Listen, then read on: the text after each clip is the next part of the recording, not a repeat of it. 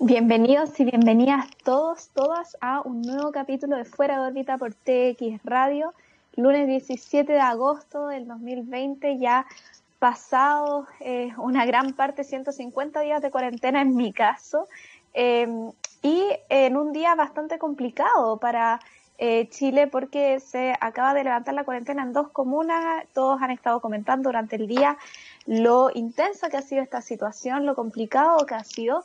Em, así que, bueno, a cuidarse, el llamado como siempre es a tomar decisiones basadas en la evidencia científica, en las estadísticas, así que antes de partir con lo que nos convoca, que es la astronomía, no podía no hacer mención a esto que está pasando, eh, mientras que algunos llevamos 150 días en cuarentena y estamos esperando a que los números puedan bajar, hay otros que tienen la oportunidad de poder salir de sus casas, si tienen que salir, por favor, háganlo con resguardos, con cuidado y no lo hagan a menos que sea estrictamente necesario. Esto va en especial dirigido a quienes están en estas comunas que sufren de mayor cantidad de conglomeraciones como lo son Santiago y Estación Central en el caso de Chile. Ya estamos viendo en el mundo cómo hay una segunda oleada de contagios, así que por favor a cuidarse. Lunes 17 de agosto también iniciando una semana después de un fin de semana donde se estuvo celebrando el Día del Niño aquí en Chile y en muchas zonas de Sudamérica y donde también hubo una gran maratón de charlas científicas. En este Día del Niño pudimos ver charlas y eventos científicos de distintas áreas y en particular yo voy a hablar sobre el que se organizó desde el Departamento de la Universidad de Chile y el Centro de Excelencia de Astrofísica y Tecnologías Afines, el CATA, eh, del cual también fui parte, donde tuvimos una jornada de charlas científicas desde las 11 de la mañana hasta las 6 y media de la tarde, los días sábados y domingos. Estoy muy contenta de decirles que en estas charlas participaron, tuvimos más de 180 mil visualizaciones. También estuvo participando el profe Roby, eh, quien abrió la programación de TX Radio hoy día. Y la verdad es que motivada por esta seguidilla de charlas, motivada también por la gran participación de jóvenes, de niños, em, de gente de pre-básica incluso en este tipo de iniciativas científicas, es que hoy día quiero dedicar el programa, vamos a hablar un poquito también de, em, de, em, de, de descubrimientos astronómicos como lo ha sido el nuevo resultado que explica la disminución de brillo de Betelgeuse, esta gigante roja, súper gigante roja que ha estado causando un poco de conmoción este año, pero quiero dedicar el programa principalmente a hablar de divulgación, hablar de la importancia de la divulgación, sobre todo en un país como Chile, donde eh, acumulamos más del 50% de la capacidad observacional del planeta para el 2030. Eh, quiero hablar sobre cuál es la relevancia y cuál es la posición que tiene hoy en día en nuestra sociedad la divulgación científica, la divulgación astronómica específicamente. Y para eso vamos a estar hablando con Cristóbal Cantallops, él es eh, astrónomo de la Universidad de Chile y también es parte del grupo de divulgación de la Universidad de Chile Antucuyén. Este es un grupo autoconvocado de estudiantes de astronomía que cuentan también con el respaldo de la Fundación Chilena de Astronomía y que han estado bastante activos desde hace ya un par de años haciendo actividades a lo largo de todo nuestro país y también van a tener una presencia significativa durante el eclipse del 2020. Eclipse que vamos a conversar, ¿qué ocurre si es que seguimos en esta situación de pandemia? Bueno, el eclipse va a ocurrir, por supuesto, pero las maneras en las cuales vamos a poder comunicar y transmitir este evento van a cambiar. Estamos a agosto, Quedan aún un par de meses, pero el tiempo pasa volando, así que vamos a estar conversando con él si es que se han barajado otras oportunidades, qué es lo que se puede hacer y conversando principalmente sobre eso, sobre divulgación. ¿Cuál es la importancia de tener programas de información, de educación astronómica? ¿Por qué nos interesa? Si bien no vamos a poder resolver problemas de calentamiento global con la astronomía, ¿por qué es necesario ocupar la astronomía como un vector para poder entregar mayores conceptos científicos a la sociedad y sobre todo a los niños. Así que este programa va dedicado e inspirado en todos quienes participaron en esta jornada maratónica de charlas y también en mis queridos estudiantes que me han estado acompañando de 6 a 8 y de 9 a 12 años en los cursos que he estado haciendo en la Universidad de Chile. Hoy día tenemos, o sea, hoy día partimos eh, la última tanda de cursos y la verdad es que ha sido una experiencia maravillosa eh, que me ha inspirado a hablar de esto, hablar de la necesidad de usar la astronomía como un vector para eh, fomentar la educación. Em, así que ahora nos vamos a ir con una pequeña canción y a la vuelta vamos a estar hablando de esto. Estamos aquí de vuelta en Fuera órbita y eso que escuchábamos eran los Red Hot Chili Peppers con Around the World eh, yo siempre hago hincapié en la gran calidad musical de TX Radio.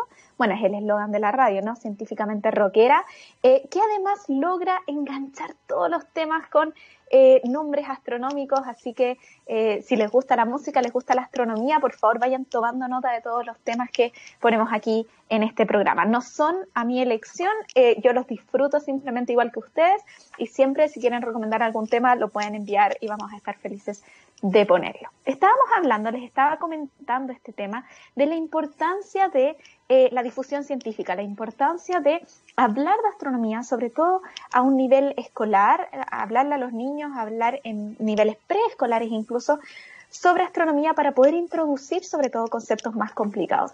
La astronomía es una ciencia que existió desde que el hombre observaba las estrellas, es una ciencia que se ha formado en base a nuestra observación del universo. A diferencia de otras disciplinas científicas, en la astronomía nosotros no podemos hacer experimentos con los objetos de estudio, no podemos experimentar con las estrellas, no podemos experimentar con los planetas. Son todos objetos que se encuentran lejanos a nuestra realidad, a nuestro día a día aquí sobre el planeta Tierra, pero que responden preguntas fundamentales. Y esto es lo que hace que sea una ciencia extremadamente transversal. Todos vivimos sobre un planeta, todos observamos las estrellas y por ende en, todos, en todas las edades, en todos los niveles culturales, en todas las sociedades, nos va a interesar poder eh, entender los orígenes de estos objetos y esto es lo que promueve que exista esta ciencia. Em, ahora, por supuesto, que esta es la puerta de entrada, pero que de fondo la astronomía eh, también contribuye al desarrollo de muchísimas tecnologías sobre la Tierra, gracias a la necesidad de poder estudiar estos astros gracias a la necesidad de captar estas señales tan distantes y difusas, eh, motivamos a la ingeniería eléctrica y de esto hablábamos em, la, en el programa pasado junto al profesor Esteban Vera de la Pontificia Universidad Católica del Paraíso, a quienes les mando un gran saludo. Eh, conversábamos sobre cómo la ingeniería eléctrica se había sobrepuesto a los desafíos de poder recibir estas señales. Entonces la astronomía eh, propone em, preguntas y para resolver estas preguntas necesitamos enfrentarnos a un trabajo multidisciplinario de distintas áreas, de la ingeniería, la matemática, la física, la química, la geología. La lista sigue, es realmente muy grande em, la lista de profesionales y disciplinas que necesitamos para resolver las preguntas que nos estamos planteando desde la astronomía. Y esto es justamente lo que hace que la astronomía sea un excelente vector para educar, para motivar a los niños y a las niñas a que se hagan preguntas, porque las preguntas parecieran ser muy básicas, por ejemplo, ¿por qué el cielo es azul? ¿O por qué existe el día y la noche? ¿O qué son las estrellas fugaces? Que realmente, recordemos, son meteoritos interactuando con nuestra atmósfera. ¿Por qué podemos respirar? ¿Qué son las estrellas? ¿Sobre dónde estoy? ¿Por qué no me caigo del planeta? Las preguntas que hacen los niños em, tienen esta simpleza de que son preguntas que nos hemos hecho toda la vida, pero para las cuales muchas veces no tenemos las respuestas como adultos, porque nos hemos acostumbrado a que el cielo sea azul, porque nos hemos acostumbrado al día y la noche, nos hemos acostumbrado a las estaciones, pero cuando nos la empezamos a cuestionar, empezamos a averiguar y aprender sobre muchísimas áreas del conocimiento. Y esa creo que es una reflexión muy bonita que a ratos no hacemos, eh, sobre todo en este programa. En este programa nosotros nos hemos dedicado eh, yo me he dedicado junto a mi maravilloso panel de invitados que he tenido semana a semana a conversar sobre fenómenos específicos, sobre galaxias, sobre expansión del universo. Pero ¿qué es lo que hay detrás? ¿Qué es lo que motiva que existan programas como Fuera de órbita? Es el interés por poder generar preguntas y entregar algunas respuestas, porque la verdad es que generamos más preguntas que las respuestas que podemos entregar em, a la sociedad, a los niños en particular. Así que eso es lo que a mí me motiva. Em, y además a través de hacer estas actividades de manera gratuita, de manera online, de manera transversal a la comunidad, eh, podemos también tratar de eliminar, tratar de, borrar, tratar de hacer más difusos estos sesgos em, que sabemos que existen en todo el mundo y en particular en Chile, estos sesgos educacionales asociados a un nivel socioeconómico. Vamos a ver todo esto con un ejemplo muy, eh, muy concreto, que es este gran, esta noticia astronómica que ha estado dando vueltas en los últimos días, que fue cómo se resuelve aparentemente, ahora, ojo que esto ya se había escuchado antes, pero cómo se ha resuelto el misterio del oscurecimiento, oscurecimiento de Betelgeuse, la novena estrella más brillante del cielo. Y si les suena Betelgeuse, es porque Betelgeuse em, estuvo haciendo bastante ruido a inicio de año. Esta es una super, una super gigante roja que está en la constelación de Orión, la constelación del cazador. El anillo son las tres Marías. Hoy día también con Cristóbal vamos a estar hablando sobre objetos que ustedes pueden observar a simple vista. Orión es una constelación que ustedes pueden observar a simple vista.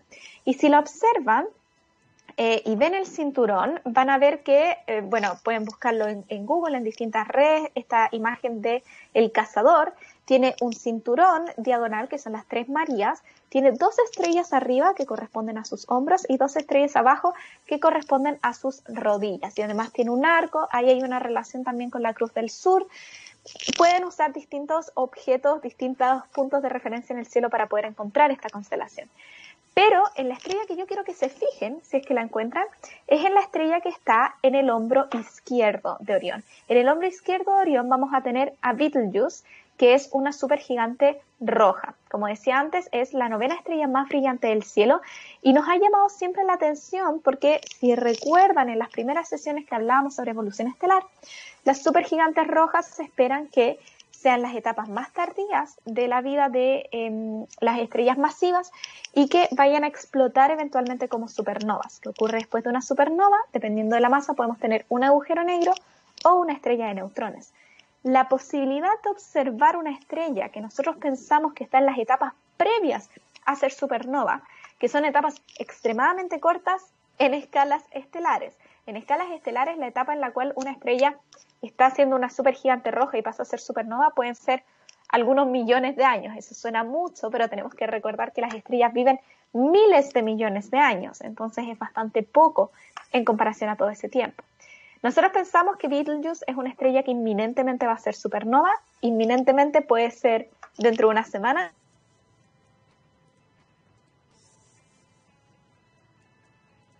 Pero, em, pero apuntamos hacia eso. Entonces, a inicio de año, esta estrella empezó a variar su brillo, a variar su brillo en grandes cantidades. Empezó a disminuir su brillo, llegó a ser cerca de un tercio del brillo original y esto causó mucho interés científico porque como nunca hemos visto toda esta etapa anterior a la supernova, en general las supernovas se encuentran en el momento en que brillan, en el momento en que explotan y en los últimos tiempos no hemos tenido supernovas dentro de nuestra galaxia que nosotros hayamos podido analizar desde la Tierra. Entonces todas han sido explosiones extragalácticas y no hemos podido analizar las estrellas que las han producido antes porque no hay manera de predecir cuándo esto va a pasar.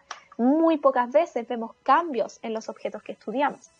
Entonces, la posibilidad de analizar a Betelgeuse durante este tiempo eh, es un laboratorio único, es una oportunidad única para poder entender a la estrella. Y este, esta disminución de su brillo, este cambio eh, que tuvo a principio de año, que fue como hasta abril más o menos que, que logramos recuperar el brillo original, causó mucha conmoción, causó mucho interés y se dieron distintas eh, explicaciones. De hecho, en un momento se pensaba que casi que íbamos a tener una supernova ocurriendo este año. Eso hubiera sido algo maravilloso para el 2020, eh, pero no, la estrella volvió a tener su brillo natural. ¿Qué fue lo que pasó entonces? Se había propuesto en un momento que quizás eh, había manchas, áreas más frías, similares a las manchas solares que vemos sobre nuestro Sol, que habían causado esta disminución de brillo. Sin embargo, eh, esto requería que las manchas fueran realmente gigantescas y em, extremadamente, o sea, algo que nunca habíamos visto antes.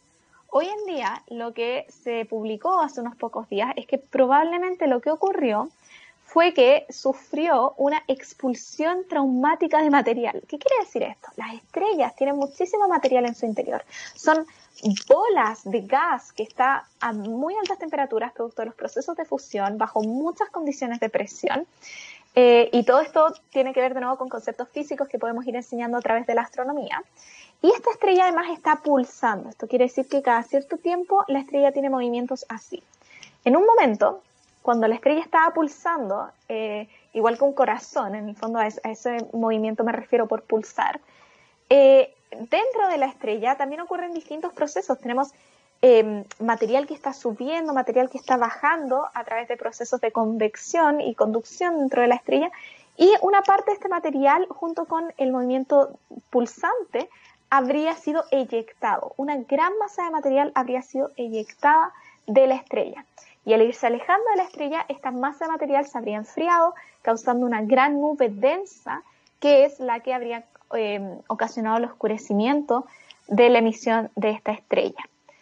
Em, ahora, ¿cómo descubrimos esto? Esto es lo que es muy interesante. Lo que ocurre es que como esta estrella es una estrella relevante, ha sido estudiada con distintos instrumentos y en particular con el telescopio Hubble, que es un telescopio espacial. Recordemos que la, sesión pasada, el programa pasado, habíamos conversado sobre cómo los telescopios que están sobre la Tierra solamente observan en el espectro óptico, en la luz visible y también en las ondas de radio.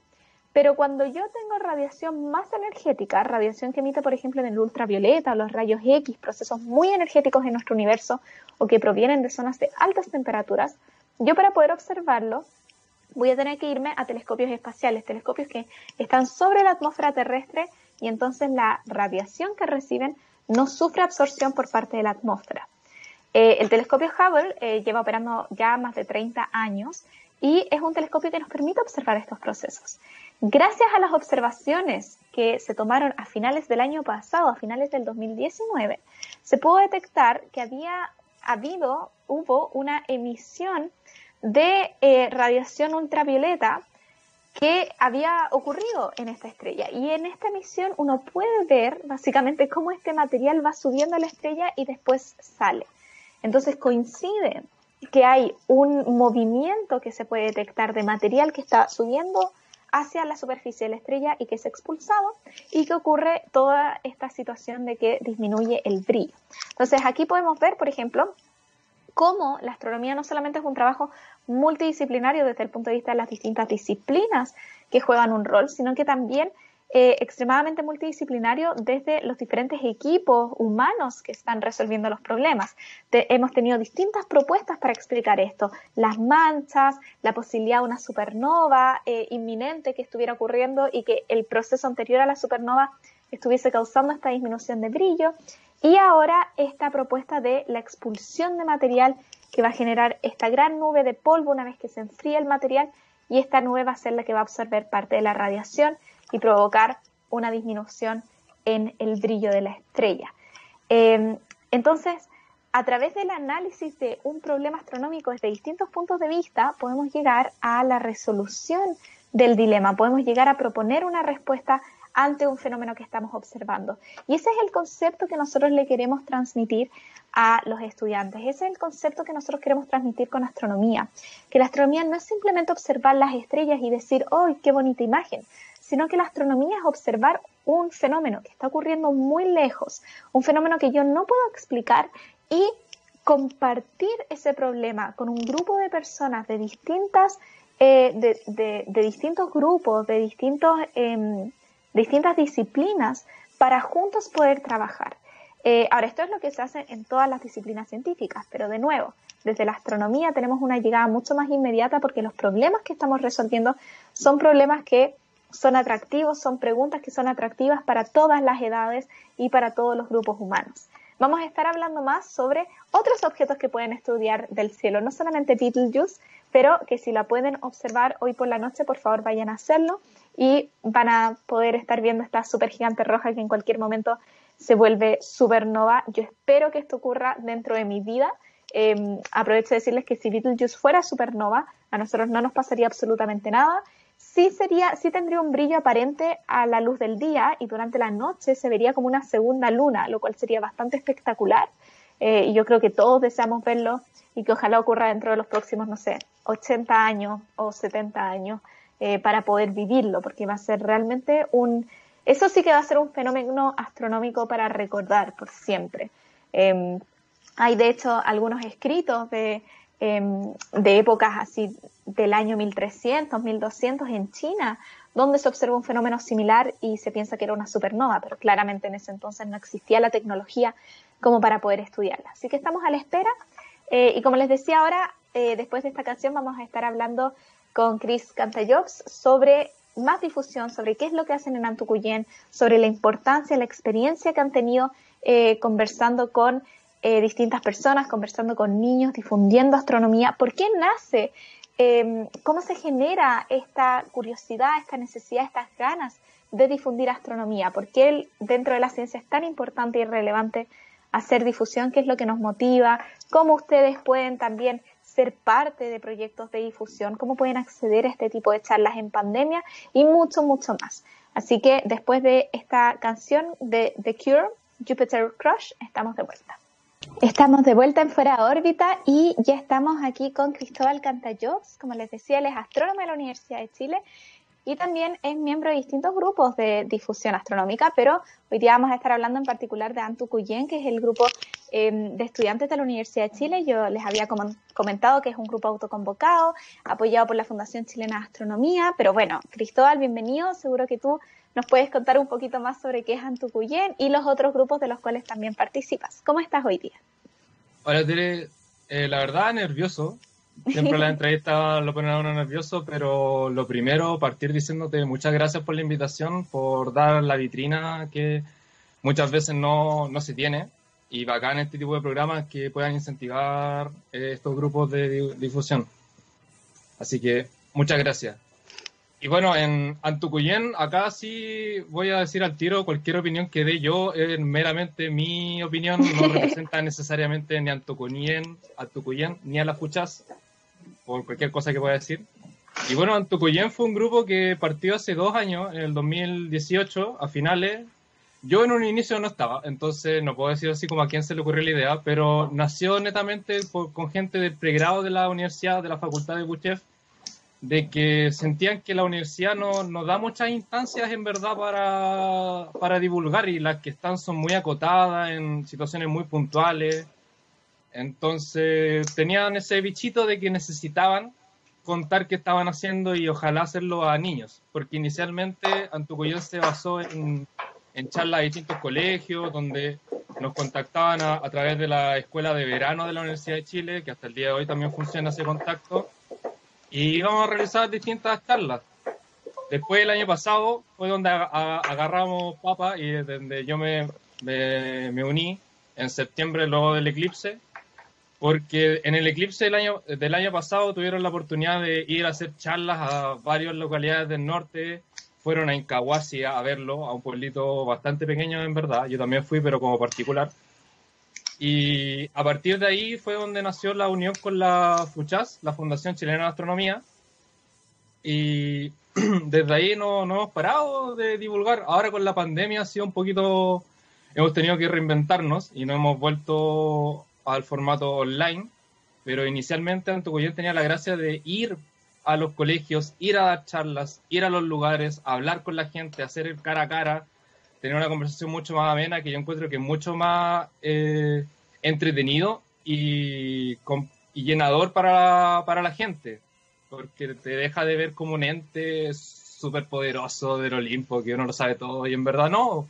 Uno tiene, uno tiene la misma curiosidad que todos ellos y que trata de, de, de expandir esta, este conocimiento, como, como bien decías en un inicio del programa. Entonces, bueno, tú lo habíamos comentado antes, tú, también lo dijiste, Antucuyén es un grupo autoconvocado por estudiantes de la Universidad de Chile, eh, que se mantiene así hasta el día de ahora, o sea, tú decías, tú te uniste porque encontraste que toda esta eh, dinámica que generaba el equipo era, era buena, era divertida y estaba siendo provechosa para poder difundir astronomía.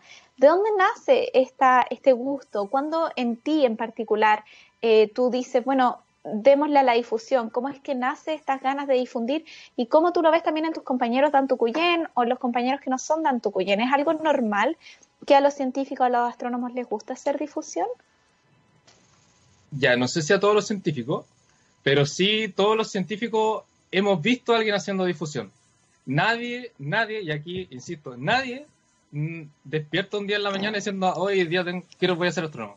No, eso no pasa todos nosotros hemos tenido la oportunidad de ir a alguna charla, escuchar a alguien en la radio, en la tele, entonces, por lo menos en mí nació esa, nació la, la gana de divulgar porque sentí que había que, hay que mantener el ciclo. Yo alguna vez escuché a, a Massa en la biblioteca de Santiago, que fue de donde partí mi, historia en la divulgación con el Club de Astronomía, que después vamos a hablar un poquito de eso. Entonces dije, bueno, yo lo escuché, yo me enamoré de la astronomía con eso, con, con estas charlas, estas actividades, entonces, bueno, me toca a mí ahora, porque no, no hay peor conocimiento que el que no se difunde, entonces yo creo que es una parte muy importante de la ciencia el mencionarla, porque nuevamente esta noción de que la gente nos ve como entes supremos, que lo sabemos todo, es netamente porque hay una, hay una relación muy, muy lejana de que no, no ven a un astrónomo todos los días, por ejemplo, en un matinal, no lo ven en la noticia, aparece de vez en cuando, lo muestran solo cuando hay premios, y eso en verdad yo encuentro que está súper mal. Yo encuentro que la, yo es lo que por lo menos he intentado inculcar en el Club de Astronomía de la Biblioteca Santiago, que si se quieren unir, hablen en la biblioteca en Instagram o en Facebook, de que yo intento incentivar la conversación yo trabajo con niños ahí en, la biblioteca entre 8 a 17 años. Entonces, claro, en un inicio intentamos hacer una conversación de un tema. La vez pasada, por ejemplo, hablamos de agujeros negros y yo le conté, mira, los agujeros negros son tal cosa, son, objetos sumamente densos, la luz no puede escapar y a partir de eso empiezan a, a surgir todas estas dudas. Y estas dudas son las que después uno empieza a trabajar. Pero uno no puede plantear esas dudas, uno no las puede resolver si es que uno no habla con la gente. Uno no puede sentirse eh, el dueño de todas las preguntas, porque me ha pasado muchas veces y yo encuentro que es lo mejor que le pueden pasar a uno como divulgador, que te dejen en blanco con una pregunta. sí, de todas maneras. Porque uno realmente nota que, uno, que la persona te estaba pescando, que eso es súper, eh, eh, uno lo agradece, y dos, de que la persona está pensando. Y eso es lo que, lo que uno como divulgador tiene que inculcar, el, el pensar, que las cosas no sean por cómo uno siente, sino que sean hechos por ejemplo, ahí ah, lo, lo conversábamos antes de iniciar esta serie Dark, que claro, plantea mucho, muchos conceptos, muchos viajes en el tiempo y, y toda la cosa. Y ahí es donde uno como divulgador debería aparecer y explicar todo esto, porque son, son detalles, son dudas que después la gente queda, queda inculcada. La misma serie, la misma película Interestelar hace un par de años que, dejó la patada, porque en verdad es muy buena, pero también... Maravillosa. hay, claro que eh, hay muchos conceptos que deja muy en el aire y, y, ahí es donde uno como divulgador, como científico debería salir a explicarlo. sí, de todas las maneras. Sí, no, no, completamente de acuerdo con todo lo que dice y aprovecho de recomendar mucho Interestelar, que es mi película favorita, tiene muchos planetas, así que a mí me encanta. Eh, Cris, quería, tú comentabas la Biblioteca de Santiago, de hecho comentaste que habías tenido esta conversación recientemente. Em, y también, volviendo a lo que, a lo que hacen desde Antucuyén, ¿cómo lo están haciendo en esta pandemia? ¿Qué tipo de actividades eh, de difusión han estado desarrollando? Bueno, aprovecha de mencionar bien lo de la Biblioteca de Santiago para que entendamos más eh, qué es lo que se hace ahí. Y entonces, ¿qué están haciendo desde ahí, desde Antucuyén, desde cualquier otra iniciativa de divulgación en la que tú hayas estado involucrado? Em, ¿Cómo la gente puede acceder a este tipo de actividades de difusión astronómica durante la pandemia? Bueno, en la Biblioteca de Santiago particular, porque es mi regalón, entonces siempre lo menciono primero, eh, puede mandar un, correo a clubastronomiabs.gmail.com está, está pensado para, niños y también se nos han sumado los papás, entonces eventualmente para todo público. Si no, también lo pueden encontrar en, Facebook y en Instagram como Biblioteca Santiago y tienen que mencionar a la sala juvenil, que es de donde aparece la iniciativa.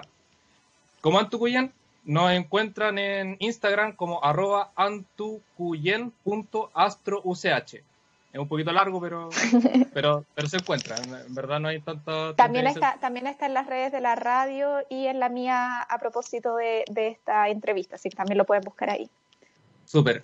Y bueno, como Antucuyen nos hemos basado mucho en la divulgación online a través de varios videos durante todos los días que ahora en el último tiempo han estado un poquito votados, pero es por fin de semestre y muchos la mayoría de los miembros todavía sigue estudiando, entonces hay que sacar primero adelante la carrera un poquito.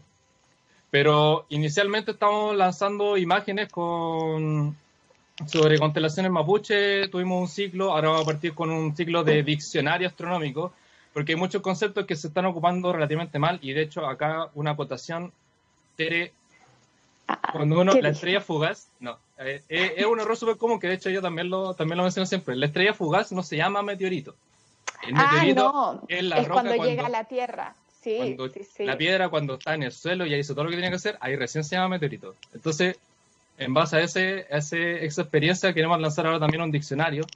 También hemos sacado mini videitos con temas cortitos de, del sol, de formación planetaria y distintas cosas. También tenemos la sección de experimentos que pueden recrear en sus casas para ahora para la pandemia, para estar entretenidos. También pensado en niños, pero eventualmente para cualquier persona que los quiera hacer.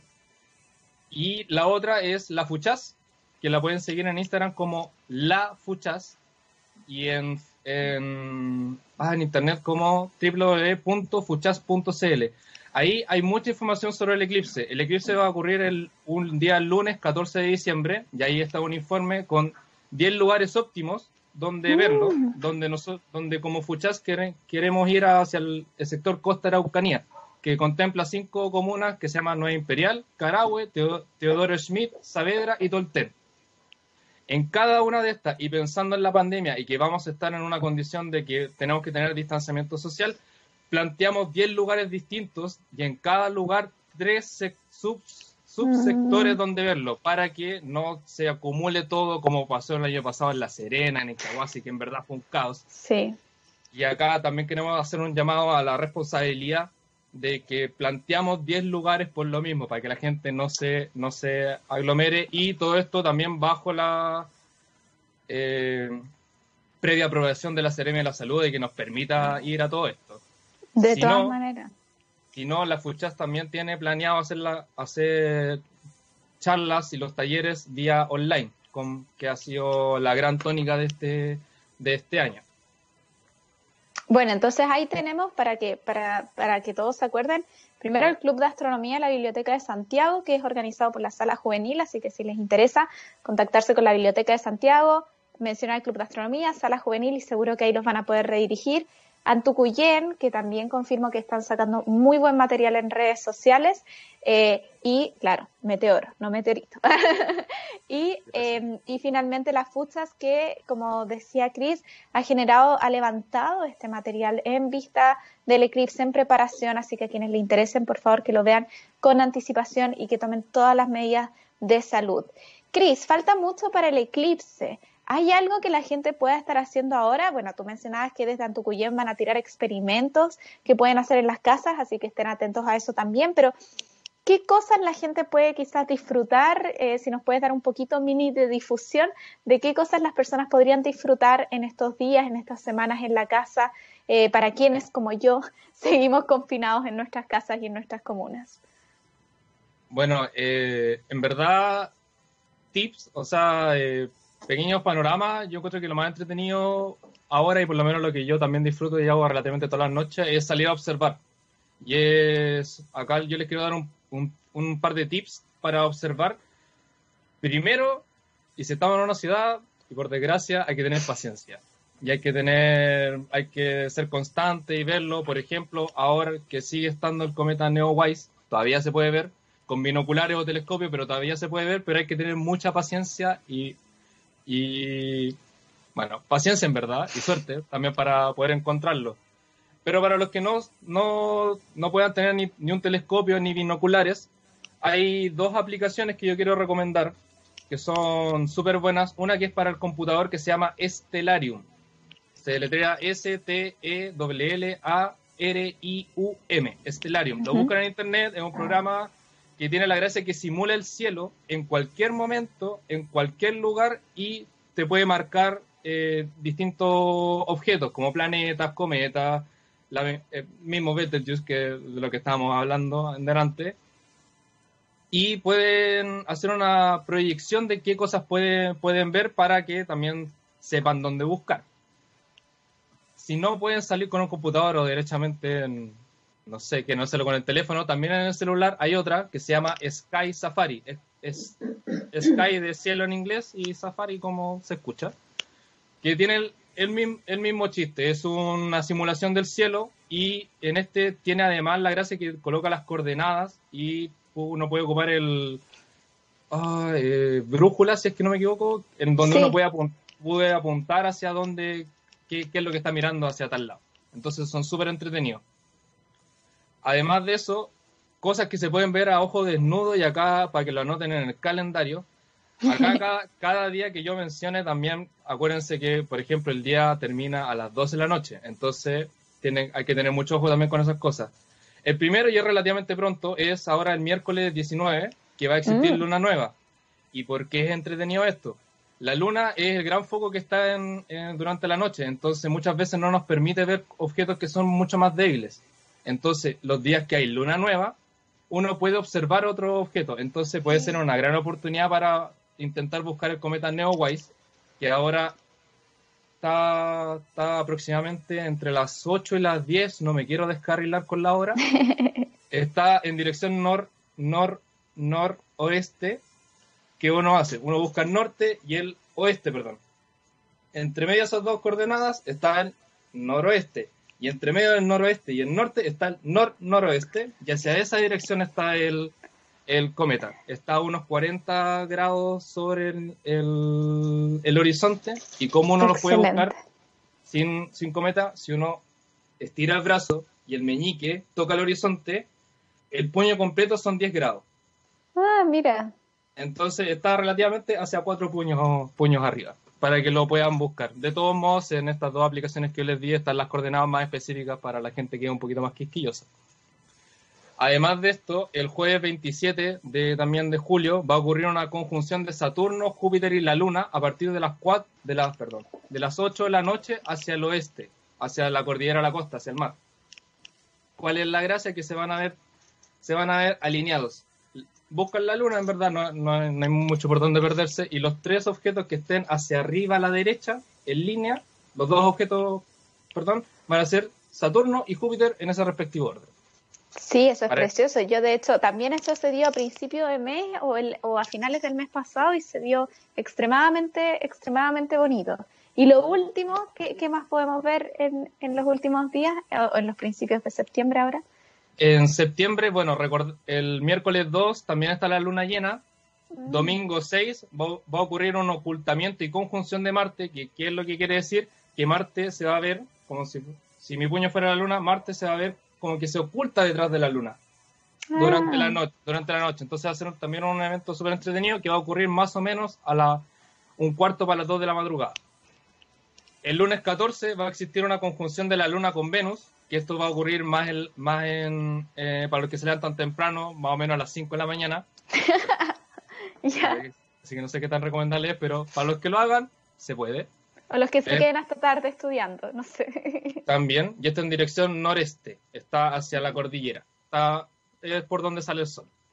El jueves 17 de septiembre también va a ocurrir una luna llena, o sea, luna nueva, entonces va a ser otra oportunidad para ver objetos que no sean, que sean más tenues.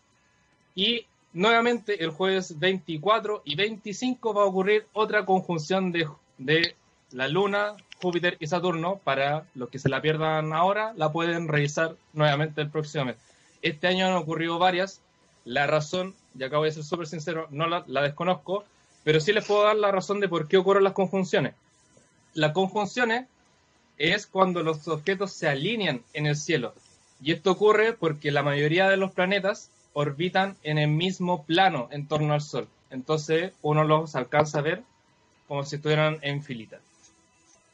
Perfecto. Muchísimas gracias, Chris. La verdad es que nos has trazado todo el calendario para los próximos meses y súper buenos tips también lo que dijiste de la mano para que estén atentos a eso, de poder ubicarse y cuando digan grados sobre el horizonte contarlo con el puño de la mano.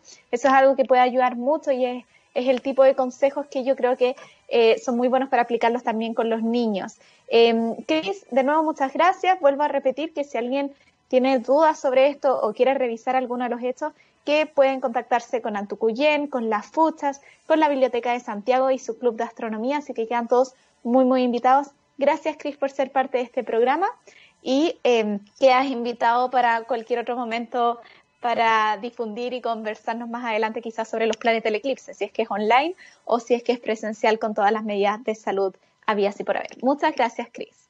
No, muchas gracias a ti, Tere, por la invitación y nuevamente gran programa y bacán que se, ojalá que se puedan replicar estas iniciativas porque en verdad la difusión es algo que llena demasiado y es algo súper lindo. Así que muchas gracias. Muchas gracias por la invitación. Gracias a ti. Bueno, y para quienes eh, siguen escuchándonos, eh, ya estamos cerrando este programa donde hemos hablado sobre la importancia de la difusión, también hablamos un poquito sobre eh, lo que estaba ocurriendo, lo que se había determinado que estaba ocurriendo con Beetlejuice.